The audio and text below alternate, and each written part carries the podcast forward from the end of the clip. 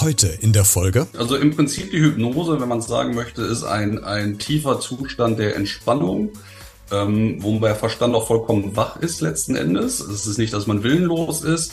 Die Leute bei der Showhypnose ähm, sind aber generell dazu bereit und wollen genau so ein Verhalten hervorrufen, wobei bei dem Therapieansatz bzw. der Hypnose, um ins Fühlen zu kommen, man ist da wenig suggestiv, sondern man lässt die Leute ins Gefühl kommen. Der Verstand wird mal für eine Sekunde quasi etwas nach hinten gefahren, die Gefühlsebene nach oben. Ähm, und er kommt halt immer tiefer und tiefer. Und für die meisten Menschen ist der Unterschied zwischen Hypnose und Wachzustand zwangsläufig nicht mal erkennbar. Sie merken einfach nur, sie fühlen mehr, also im Körper passiert mehr. Ähm, ein Großteil weiß, oder was heißt weiß nicht, er, er kann den Unterschied zwischen Hypnose und Wachzustand ganz häufig nicht auseinander, auseinanderhalten. Hypnose ist am Ende ein ganz tiefer Entspannungszustand. Beredet.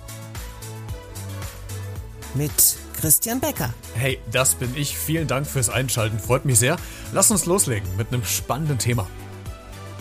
Heute zu Gast. Hi, ich bin Stefan, 38 Jahre aus Neuss und ähm, aktuell mache ich die Ausbildung zum Heilpraktiker für Psychotherapie und parallel dazu habe ich schon die Hypnosetherapie erledigt und das ist, was ich aktuell mache. Hypnosecoach, um Leute wieder ins Gefühl und ins Fühlen zu bringen. Das bist, denn es ist ein ganz spannendes Thema. Es geht um das Thema, du hast es schon gerade gesagt, Hypnose. Wir wollen heute so ein bisschen mit Mythen vielleicht aufräumen, mit vielleicht auch Klischees, was eigentlich Hypnose ist, wie das Ganze funktioniert. Also sprich ein bisschen Aufklärungsarbeit leisten. Bevor wir ins Thema einsteigen, wie entspannt bist du jetzt gerade? Sehr entspannt. Hast du, was hast du, was hast du vorher gemacht vor dem Interview? Dich selbst in Hypnose versetzt? Da wären wir schon zum ersten Punkt, ob das überhaupt geht.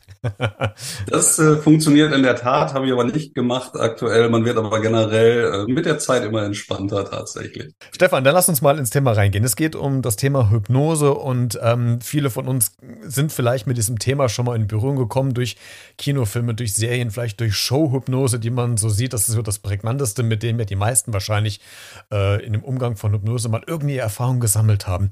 Wie dicht ist denn das, was wir im Fernsehen oder auf Bühnen sehen, denn zu dem, was du im Alltag tatsächlich mit deinen Klienten und mit den Kunden machst? Eigentlich, also im Prinzip die Hypnose, wenn man es sagen möchte, ist ein, ein tiefer Zustand der Entspannung, ähm, der Verstand auch vollkommen wach ist letzten Endes. Es ist nicht, dass man willenlos ist, und die Showhypnose, ähm, natürlich, man ist sehr suggestiv in der Zwischenzeit und ähm, man, man ist sehr empfänglich für gewisse Themen. Die Leute bei der Showhypnose ähm, sind aber generell dazu bereit und wollen genau so ein Verhalten hervorrufen, wobei bei dem Therapieansatz beziehungsweise der Hypnose, um ins Fühlen zu kommen, man ist da wenig suggestiv, sondern man lässt die Leute ins Gefühl kommen. Der Verstand wird mal für eine Sekunde quasi etwas nach hinten gefahren, die Gefühlsebene nach oben und äh, dann erlaubt man sich quasi ins Gefühl zu kommen und äh, was auch immer man für, für Themen hat, die kann man wunderbar angehen. Ähm, bei, bei mir als Hypnose-Coach, in dem Sinne, um die Leute wieder ins Gefühl zu bringen, es passiert eigentlich da, die Leute kommen halt mit was für auch immer einem Thema an, dann wird ähm, die Hypnose induziert, man kommt in eine gewisse Art von Entspannung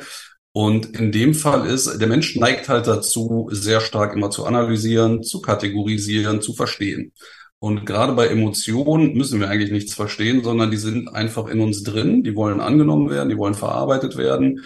Und da besteht bei der Hypnose die Möglichkeit, dies auf eine wunderbare Art und Weise zu machen, den Verstand mal für eine Sekunde sein zu lassen und auf die Gefühlsebene zu gehen.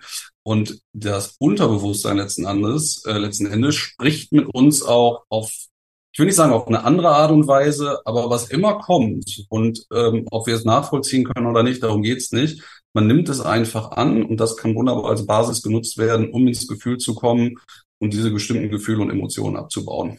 Hm, jetzt hast du gerade gesagt, deine äh, Kunden, deine Klienten kommen mit den unterschiedlichsten Themen äh, zu dir in, in deine Behandlung. Ähm, gibt es denn Themenfelder, wo du sagst, okay, da äh, stößt jetzt auch die Hypnose an, an seine Grenzen, die, die funktionieren nicht, aus welchen Gründen auch immer? Oder kann ich mit jedem Thema kommen, das mich quasi beschäftigt? Ähm, fangen wir mal da an. Also äh, wenn es auch um das Thema Hypnose als solches geht, man muss dafür empfänglich sein. Da ist natürlich genetisch auch gewisse Sachen vorgegeben. Manche Leute kann man leichter in die Trance bringen als andere.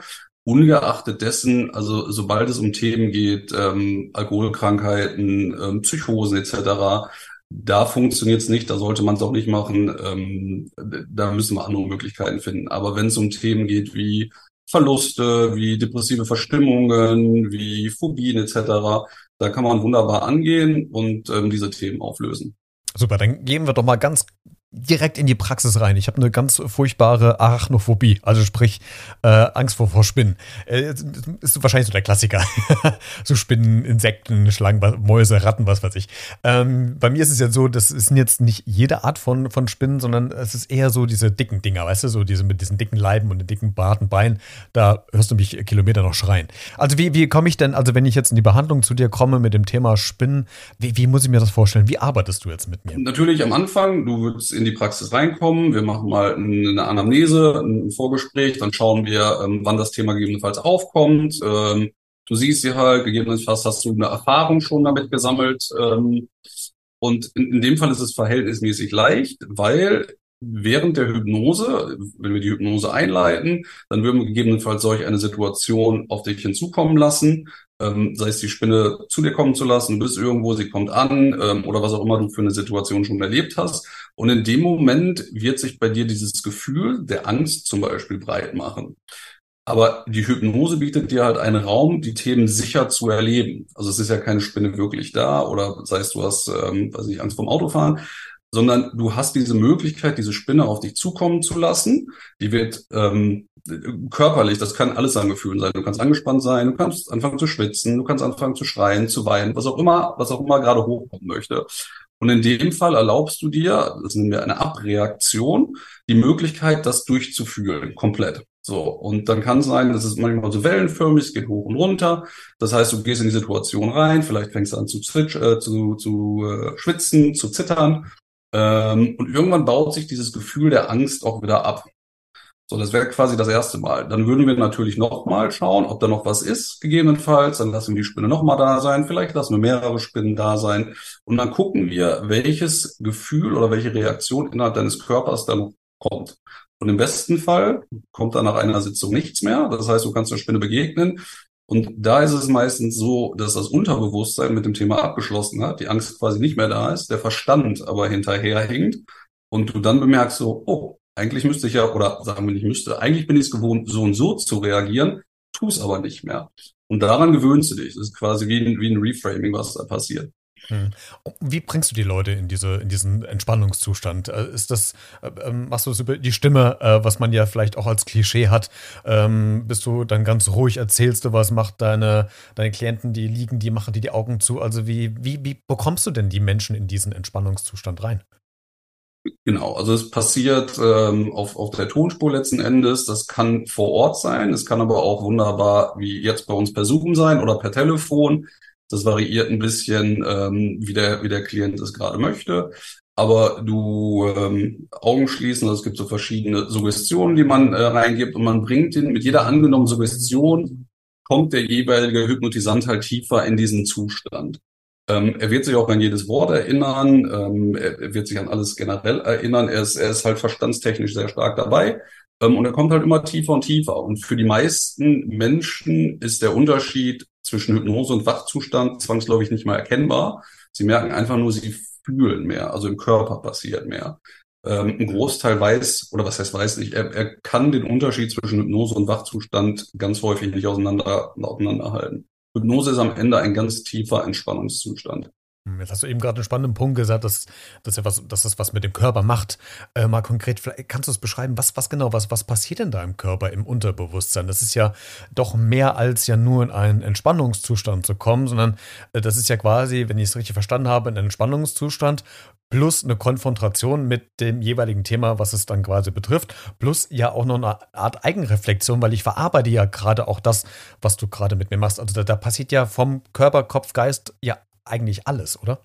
Was da letzten Endes genau passiert, kann ich dir nicht sagen. Ist ja auch von Hypnotisant zu Hypnotisant verschieden.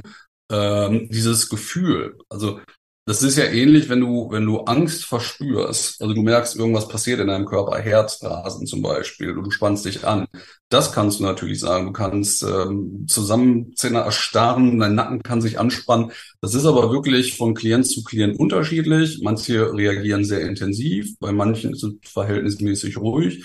Da gibt's äh, kein, kein richtig oder falsch. Also Der Prozess ist für den jeweiligen Klienten immer genau so richtig, wie er kommt. Da gibt's äh, kein Blueprint, wo wir sagen, das muss passieren oder so sieht's aus. Jede Körperempfindung, jedes Gefühl, jede Reaktion ist komplett unterschiedlich. Hey, keine Sorge, gleich geht's weiter mit der aktuellen Podcast-Folge. Ich wollte dich nur ganz kurz darüber informieren, dass du dieses Projekt auch unterstützen kannst, denn dieser Podcast ist ja kostenlos, verursacht aber trotzdem für mich jede Menge Arbeit und Kosten, die ich natürlich gerne trage, aber vielleicht hast du ja Lust, diese Arbeit vielleicht ein bisschen zu unterstützen oder wertzuschätzen, würde mich freuen. Das geht ganz einfach über eine kleine Spende via PayPal an b-redet.gmx.de. Alle Infos findest du auch in den Shownotes zu dieser Folge. Jetzt geht's weiter. Und deswegen wahrscheinlich auch die Dauer der Behandlung, die Unterschiedlichkeit, weil es gibt wahrscheinlich Menschen, die sind nach einer Sitzung schon fertig und dann, ich würde mal also wenn ich mich jetzt gerade so reflektiere, glauben, ich würde mit einer Sitzung bei dir für die Spinnenphobie nicht hinkommen, weil die so tief sitzt. Ich glaube, ich bräuchte wahrscheinlich ein, ein, paar mehr. Das heißt, du kannst wahrscheinlich auch gar nicht sagen ähm, oder schwer sagen, du, wir brauchen jetzt vier Stunden, wir brauchen jetzt fünf Sitzungen. Das wird ja wahrscheinlich von Sitzung zu Sitzung immer wieder entschieden, beziehungsweise auch von dem, von dem Patienten oder von der Patientin, wie es ihr gerade geht, oder? Das korrekt. Also ähm, in der Regel kommen die Klienten ja mit einem Thema zu mir. Und in dem Fall ist es so, ähm, man kann jetzt gegebenenfalls über den Daumen peilen, vier bis sechs Sitzungen sind in der Regel schon mal ein, ein guter Start. Ähm, ich vergleiche es aber immer ein Stück weit, man kommt mit dem Rucksack an, man weiß, man hat was, aber keiner weiß genau, wie viel ist in diesem Rucksack. gegebenenfalls kann ich in der ersten Sitzung den Rucksack dahinstellen, vielleicht klappe ich ihn auf und gegebenenfalls hole ich schon was raus. Ähm, kann auch sein in der zweiten Sitzung noch mehr. Ähm, kann aber auch sein, dass in der ersten Sitzung, weil der Zustand der Hypnose ein sehr angenehmer Zustand ist, ich vielleicht auch einfach erstmal das genießen möchte. Weil man muss ja auch immer davon ausgehen, nur weil ich dir in Anführungszeichen jetzt die Erlaubnis gebe zu fühlen, wenn du etwas 30, 40, 50 Jahre unterdrückt hast, komplett anders konditioniert bist. Ich spreche ja dem Unterbewusstsein erstmal die Einladung aus zu fühlen und ganz häufig wird sie auch beim ersten Mal angenommen weil der Mensch kommt ja auch mit einem gewissen Leidensdruck zu mir bereits. Ähm, und in dem Fall kann man schon in der ersten Sitzung was, was ähm, erreichen. Und dann muss man halt weiterschauen. Aber das ist natürlich immer ein bisschen davon abhängig, mit was für ein Thema komme ich. Also da gibt es keine pauschale Antwort. Stefan, wer kommt denn überhaupt zu dir? Was, was, was ist das für ein Klientel? Sind das Menschen, die im Vorfeld schon andere Sachen ausprobiert haben und wo es nicht geklappt hat und jetzt quasi so die, vielleicht die letzte Hoffnung ist jetzt ein bisschen übertrieben dargestellt vielleicht, aber so die letzte Hoffnung in die setzen? Oder sind das Personen, die sich im Vorfeld schon informiert haben, die bewusst kommen, weil die wissen, okay, das ist äh, ein Hypnosecoach, der macht das und das, das könnte mir funktionieren. Also die die sich schon vorinformiert haben? Gibt es auch Leute, die kommen vor dich blauäugig? Also, was sind denn so die Personengruppen, die zu dir kommen? meisten Menschen, die kommen, haben gegebenenfalls schon gewisse ähm, andere Alternativen vorher probiert und sagen, hey, ich habe schon XYZ probiert, funktioniert irgendwie nicht so ganz oder ich komme nicht dahin, wo ich will oder es ist dieses Gefühl noch da. Es sind vor allem Menschen, die natürlich da auch empfänglich für sind und sagen, ähm, ich, ich möchte auf der Gefühlsebene Sachen heilen letzten Endes. Ähm, man kann natürlich schwer mal sagen, also ich vergleiche es mal so, kognitive Wunden kann man, kann man, ach, Entschuldigung, ähm, emotionale Wunden kann man halt sehr schwer kognitiv lösen. Ich kann halt immer über das gleiche Thema reden, aber mehr als darüber reden, ohne zu fühlen, ähm, passiert da halt nichts. Und die meisten Menschen, die da kommen, die Klienten, die haben schon gewisse Erfahrungen gesammelt, ähm, die haben es entweder von, von Freunden mitbekommen oder auch die sagen, hey, ich habe gesehen, wie sich diese Person verändert hat. Das ist natürlich auch ein gewisser Prozess, der angestoßen wird. Und die sagen, das ist total beeindruckend. Ähm, und ja, es sind meistens auch nicht, also je verkopfter der Mensch ist, desto komplizierter wird's nachher, weil wenn ich natürlich dazu geneigt bin, alles zu, zu analysieren, geht's nicht. Also es sind Leute, die schon sehr auf der Fühlebene unterwegs sind. Funktioniert aber in der Regel, ich sag mal, bei 90 Prozent. Hm, also das heißt, die, die Menschen, die eher rational mit dem Kopf denken, sind da eher nicht so anfällig für? Kann man so, also es gibt einmal genetische Voraussetzungen, ähm, es gibt halt die Leute, die gerne behaupten, sie wären verkopft. ähm, die sind es aber in der Regel gar nicht so sehr. Häufig sind die, die behaupten, sie wären verkopft, eigentlich sehr auf der Gefühlsebene. Ähm, wenn ich natürlich, das ist auch immer so schwer zu sagen, deswegen eigentlich die Leute, die dafür empfänglich sind, ich würde sagen, die wissen es fast. Die sind, die sind offen für Alternativen. Wenn, wenn du zu mir kommen würdest und sagst, was ein Scheiß, glaube ich nicht dran, Humbug, ich würde dich nie versuchen zu überreden und sagen, versuch es, weil, also bringt mir nichts, äh, der andere ist frustriert. Also wenn die Bereitschaft als solches nicht da ist, dann, dann, ähm, dann ich will nicht sagen, kann man es sein lassen, aber eigentlich, es, es, es muss von dem Klienten selbst auskommen. Und ähm, das sind komplett unterschiedliche. Also von 20 bis 60, von Mann bis Frau, unterschiedliche Demografien, alles wir wollen ja nicht in Schubladen denken, aber trotzdem würde ich die Frage gerne stellen, weil das in diesen ähm, Bereichen doch immer ziemlich spannend ist, mal darüber zu sprechen. Gibt es Unterschiede zwischen Männern und Frauen? Also gibt es tendenziell mehr, mehr Frauen, die das in Anspruch nehmen? Gibt es mehr Männer? Wenn, wenn ja, wie kann man das in der Soziologie sich irgendwie erklären? Also hast du da irgendwie Erfahrungsfelder, wer, wer da eher für anfällig oder empfänglich ist? Oder kann man das gar nicht pauschalisieren oder, oder festmachen? Pauschalisieren kann man es ja nicht. Also aktuell, ich kann sagen, dass wahrscheinlich mehr von 30 bis 40 aktuell, 30 bis 45 die Altersgruppe ist. Ähm, zwischen Männern und Frauen kann man es nicht sagen. Ich, also, da ich aktu also aktuell habe ich mehr Männer, es liegt aber auch daran, weil ich selbst schwul bin und das Klientel geht dann natürlich auch, weil du hast in, in dem Fall auch immer sofort eine Brücke, die du schlagen kannst, da ist ein gewisses Komfortlevel, was da ist. Von daher ähm, ist es aktuell ähm, bei, bei schwulen Männern wahrscheinlich, aber das ist jetzt nicht ähm, ausschließlich. Ähm, aber am Ende ist natürlich, du musst eine Vertrauensbasis aufbauen. Und wenn dann ein gewisses Verständnis gegenseitig ist, weil ich gewisse Sachen nachvollziehen kann, macht es dann natürlich bedeutend leichter, als, als wenn ich mich erklären muss oder äh, wenn ein fehlendes Verständnis ist. Ähm, aber am Ende kommt, kommt jeder, jeder ist willkommen. Stefan, jetzt haben wir ja die letzten äh, drei oder vier Jahre sind gezeichnet von diversen Krisen, die wir durchgemacht haben. Äh, Corona, Pandemie, ähm, jetzt gerade die, die Kriegssituation in der Welt und die angespannte Situation generell, Politik. Wir haben die äh, Gesellschaft, die sich gerade verändert. Merkst du, ähm, unabhängig jetzt von, von, von Themen an sich, aber merkst du, dass, dass bei den Menschen ein erhöhter Bedarf da ist an, an Gesprächen, an Entspannung, an ähm, vielleicht Reflexion? Wie, wie, wie, was merkst du da gerade?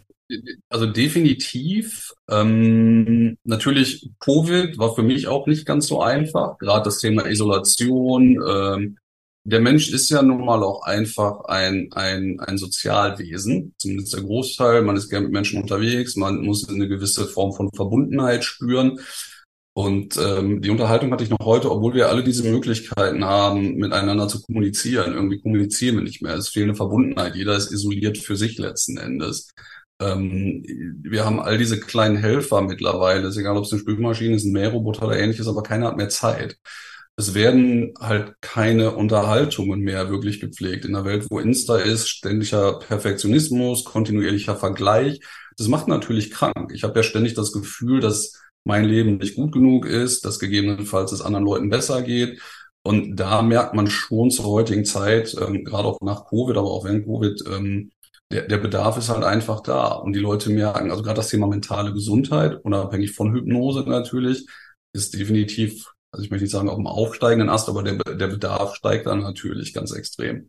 Nee, was natürlich auch gut ist. Ähm, ich meine, meine Eltern, das ist natürlich die, die vergessene Generation, die sind komplett anders groß geworden. Für viele Leute ist, sind Gefühle ja irgendwann, nee, die lassen wir mal, keiner hat Lust, Pandoras Box zu öffnen. Und äh, gerade die heutige Generation, die ist natürlich, was den Ausdruck von Gefühlen angeht, also gerade noch auch die jünger sind als ich, bedeutend besser.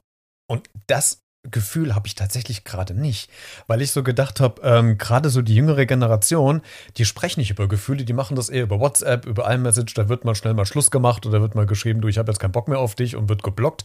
Äh, deswegen finde ich das gerade so spannend, dass gerade so, wenn es um Gefühle geht, äh, merke ich so gerade auch, äh, dass die da so ein bisschen kälter werden eigentlich. Also ich habe jetzt keine, keine Klienten, die irgendwie 15, 20 sind, von daher kann ich schlecht sagen, generell, ich weiß, was du meinst. Diese Cancel Culture, ich habe gerade keine Lust, sich mit dem auseinanderzusetzen, sehr ganz häufig. Man ist ja sehr austauschbar und sehr beliebig. Ähm, ist aber zum Großteil nicht das Klientel, was, was kommt. Okay. Warum hast du dich eigentlich mit diesem Thema beschäftigt? Warum ist es dir wichtig oder war, wie bist du eigentlich dazu gekommen? Weil ich selbst mal in einer Situation war, wo ich äh, Hilfe benötigt habe und da war ich auch beim Hypnosetherapeuten und ich war von dem Effekt, den es hatte, sowas von umgehauen, dass ich gesagt habe, es, es geht halt immer da, die meisten Leute oder Klienten, die wissen ja rational, ähm, das heißt, mir sollte es gut gehen. ich kann, also ich versuche rational zu sagen, hey, es ist gar nicht so schlimm oder hey, es geht mir gut oder ich habe einen Job, ich habe ein Haus, mir ist ja alles gut. Aber es ist immer das Fühlen, was es so schwer macht. Und das ist das, was ich von, von Anfang an sagte. Man kann da, wenn ich mich, wenn du zu mir kommst und sagst, ich fühle mich einsam, dann brauche ich dir nicht sagen, hey, du hast aber eine Familie und Freunde um dich rum, brauchst du nicht. Hilft dir ja in dem Zusammenhang überhaupt nicht. Du fühlst dich trotzdem so, ob, ob du möchtest oder nicht. Und genau da ist, ist, der, ist der Angriffspunkt, wo man in dieses Gefühl der Einsamkeit, oder nicht Einsamkeit, aber in dieses Gefühl des Alleinseins reingeht und das dann halt durchlebt, durch, durch welche Schichten auch immer. Und ähm, da ist halt der, der Grund, damals bei mir, rational wusste ich gewisse Sachen.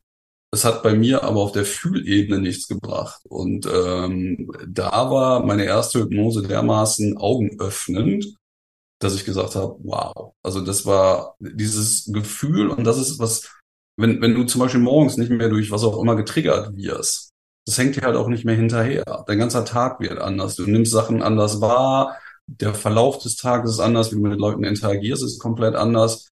Ähm, das kann was Simples sein. Du, du siehst einen Menschen im Bus, der guckt dich an, vermeintlich ein böser Blick. So, dann kommst du zur Arbeit und denkst, was für ein Arsch, der hat mich böse angeguckt, dann ist so, das war früher genauso und man hat so diese ganze Spirale, diese Negativspirale, was da dran hängt.